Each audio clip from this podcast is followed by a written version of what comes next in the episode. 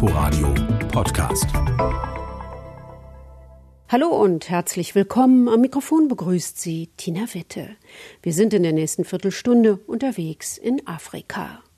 Sonnenuntergang in der Savanne, das Zirpen der Zikaden, der Strand von Kapstadt, Urlaubserinnerungen aus Südafrika. Vor allem zu dieser Jahreszeit sind viele deutsche Urlauber in Afrikas Süden unterwegs. Aber bekanntermaßen ist in diesem Jahr alles anders. Die Hauptsaison in Südafrika startet demnächst ohne deutsche Urlauber. Man setzt auf einheimische Reisende. Die spülen das Geld, das internationale Touristen üblicherweise ausgeben, aber nicht in die Kassen. Man sorgt sich, berichtet unsere Afrika-Korrespondentin Jana Gent. Good morning, everyone. And what a fantastic morning it is. Kyle Ansel, der Ranger im Zwalu Naturreservat in der Kalahari-Wüste, schwärmt über den schönen Morgen. Er begrüßt nicht etwa die Leute in seinem Safari-Jeep, sondern die Zuschauer. Er und andere Wildhüter in verschiedenen Nationalparks sind live auf Safari. Zweimal pro Tag, quer durch Südafrika. Wild Earth Online Safaris gibt es schon jahrelang, aber die Zuschauerzahlen weltweit haben sich während der Corona-Pandemie verfünffacht. Im Umkehrschluss heißt das, die echten Safaris und der Tourismus insgesamt blutet. Jen Beakwilder von Safari Bookings drückt das so aus. Zehn Prozent der Menschen hier leben von der Tourismusindustrie, direkt oder indirekt. Das gab es noch nie, dass Geschäfte auf fast null zurückgingen. Die Leute sind gezwungen, ihre Häuser, ihre Geschäfte, ihre Autos zu verkaufen. Die Folgen sind gewaltig.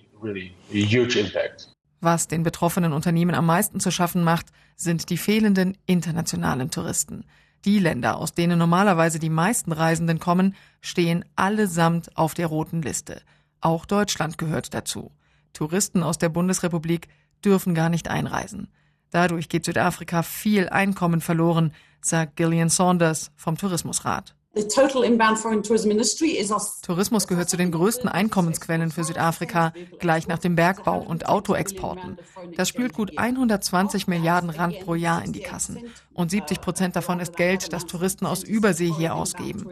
Jetzt stehen wir vor der Hauptsaison, woher normalerweise der größte Anteil von dieser Summe stammen würde. Die Branche setzt nun darauf, dass immerhin die Südafrikaner selbst Urlaub machen. Verreisen im eigenen Land, das geht derzeit richtig gut. Die Covid-Infektionszahlen sind niedrig, Hygienekonzepte gelten überall und es gibt gute Angebote, zum Beispiel von Peter Bokap vom Melodin Gästehaus in Bela Bela in der nördlichen Provinz Limpopo. Wir geben Rabatte. Man kann auch Kurzaufenthalte buchen und wir haben Pakete für jeden im Angebot, der kommen will. Tourismus war die Wachstumsbranche in Südafrika in den vergangenen Jahren. Jetzt geht es der Industrie ums reine Überleben. Die eigenen Landsleute geben beileibe nicht so viel Geld aus, wie etwa deutsche Touristen das tun würden. Und doch ist es besser als gar nichts, denn auf Fernreisende aus Übersee kann man wirklich nicht hoffen, sagt Jan Biegwalder von Safari Bookings. Die Reisezeit 2020 ist im Grunde vorbei. Jetzt reist niemand mehr, also nicht mehr in einer entscheidenden Größenordnung. Wir hoffen auf nächstes Jahr. Das Problem ist, dass man nicht darauf zählen kann, ob man ein Land verlassen oder in eines wie Südafrika einreisen darf. Die Leute sind also sehr zögerlich mit ihren Buchungen. Die Veranstalter haben alles Menschenmögliche getan, um Reisen für Touristen sicher zu machen, aber es kommt niemand. Fürs Erste bleibt denjenigen, die gerne in Südafrika Urlaub machen würden, die Online-Safari bei Wild Earth. Einer der Ranger ist Japi Portrita im privaten Timbawati-Reservat am Rande des Krüger Nationalparks, der gern mal ankündigt, dass man entlang des Flussbetts Elefanten sehen könnte und genau so einen dann auch gleich hört. We might pick up on some elephants along the riverbed. Like that. Safari zum Anhören ist das, was im Moment geht. Und dazu haben wir gleich noch etwas aus unserem Archiv. Conny Frühauf war im letzten Jahr noch vor Corona an der Ostküste Südafrikas unterwegs. Dort liegt nördlich von der Stadt Durban der Easy Mangaliso Wetland Park eine Heimat für Flusspferde.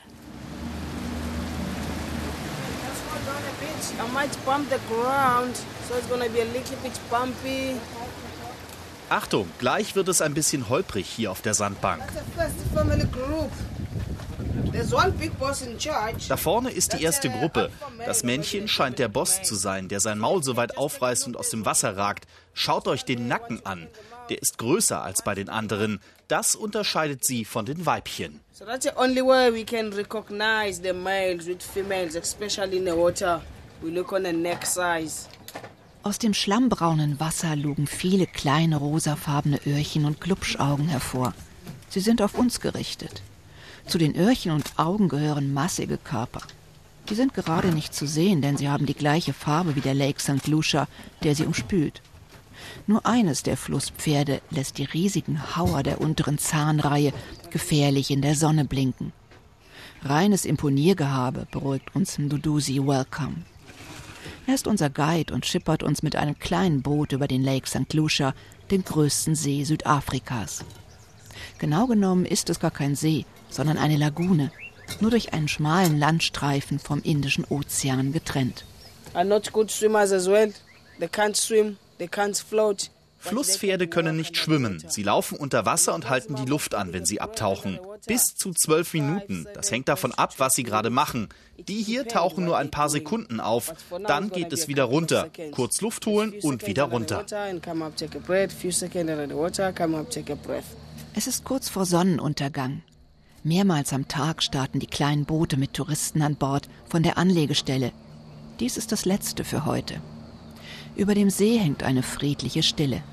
Denn tagsüber hängen die tonnenschweren Flusspferde hier im Wasser ab. Nicht um zu fressen, erklärt unser Guide, sondern um ihre Haut vor der Sonne zu schützen. Das Abhängen ist durchaus wörtlich zu verstehen.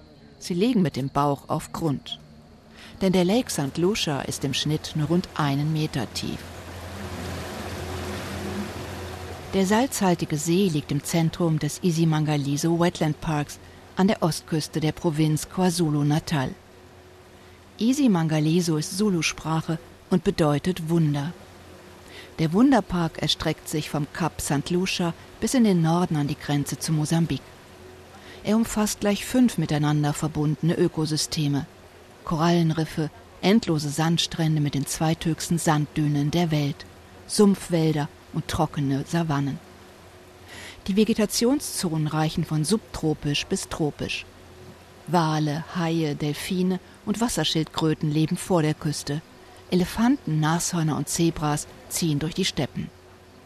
Über 500 Vogelarten sind hier in den weitläufigen Sumpfgebieten zu Hause.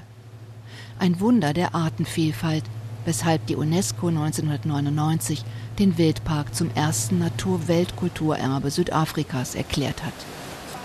In den riesigen Feuchtgebieten um den St. Lucia See leben die größten Flusspferd- und Krokodilpopulationen Südafrikas. 50 Jahre alt können die Säugetiere werden und bis zu viereinhalb Tonnen schwer. Was im Wasser so niedlich vor der Kamera mit den Öhrchen wackelt, ist in Wahrheit hochgefährlich. Weder Löwen noch Nashörner oder Elefanten töten in Südafrika so viele Menschen wie die Flusspferde. Denn die Dickhäuter gehen nachts an Land, um kiloweise Gras zu fressen. Und dabei lassen sie sich ungern stören. Überall am Seeufer, aber auch in den Straßen von St. Lucia waren Schilder ahnungslose Touristen. Beware of the Hippos. Achtung, Flusspferde. Vor allem Bullen und Weibchen mit Kalb können leicht aggressiv werden. Kaum zu glauben, aber sie schaffen es, bis zu 50 Stundenkilometer schnell zu rennen. Die Hauptstraße in St. Lucia war früher ein Hippopfad. Die Flusspferde waren offensichtlich schon vor den jetzigen Bewohnern da. Es ist für sie also völlig normal, hier auf und ab zu laufen. Die stören sich auch nicht an den Leuten mit den Fotokameras um sie herum. Aber man muss Abstand halten. Niemals den Weg abschneiden. Darum sage ich immer, Geht nachts nicht zu Fuß durch den Ort, nehmt lieber das Auto.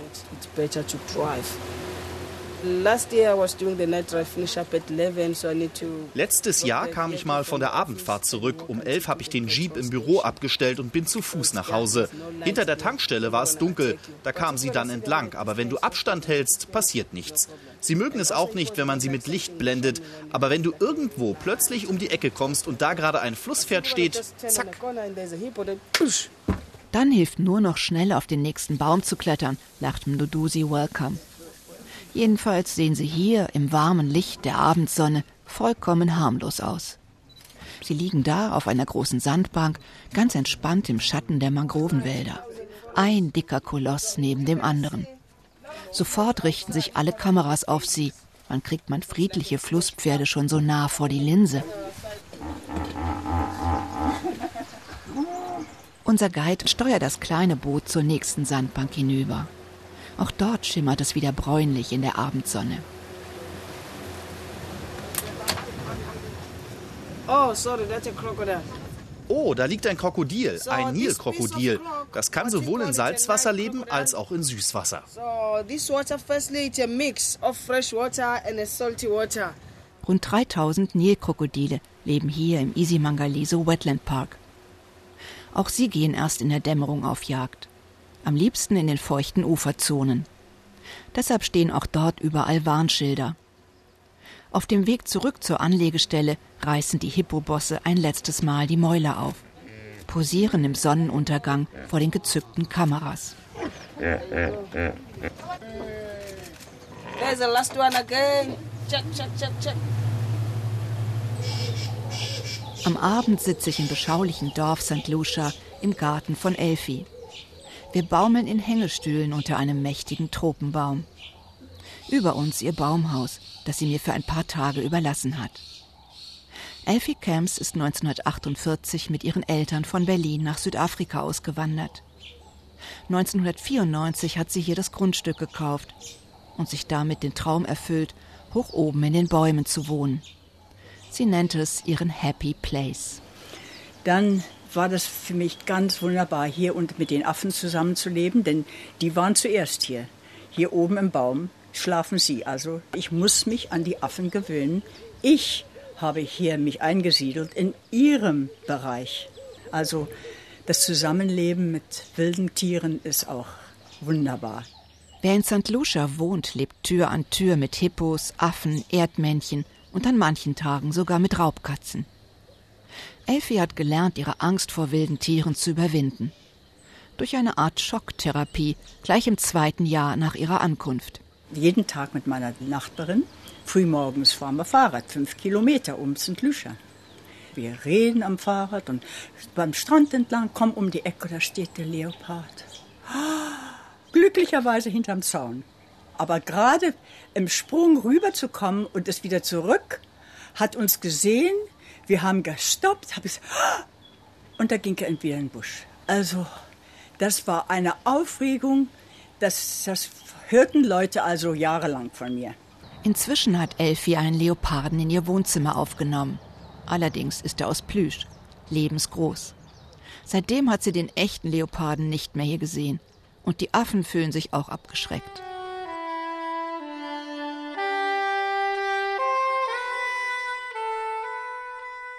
Es dauert eine Weile, bis ich oben in Elfis Baumhaus einschlafen kann.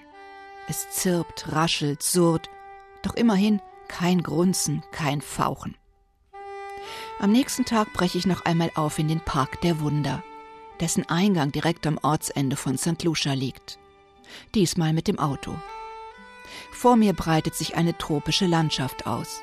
So stelle ich mir das Paradies vor. Üppiges Grün, aus dem kleine Palmen aufragen, rechts blitzt immer wieder der Indische Ozean auf. Dann plötzlich sanft geschwungene, rote Savannenhügel. Seit der Verleihung des Welterbestatus haben die Menschen hier die Natur mühsam in ihren ursprünglichen Zustand zurückversetzt. Die illegalen Eukalyptusplantagen sind ebenso verschwunden wie die einstige Malariaplage. Am Wegrand grasen Nashörner. Kudus springen elegant über die Straße, zwei Giraffen tänzeln im Wiegeschritt hinterher. Je länger ich durch diesen Park der Wunder fahre, umso mehr verstehe ich Elfis Satz. This is my happy place.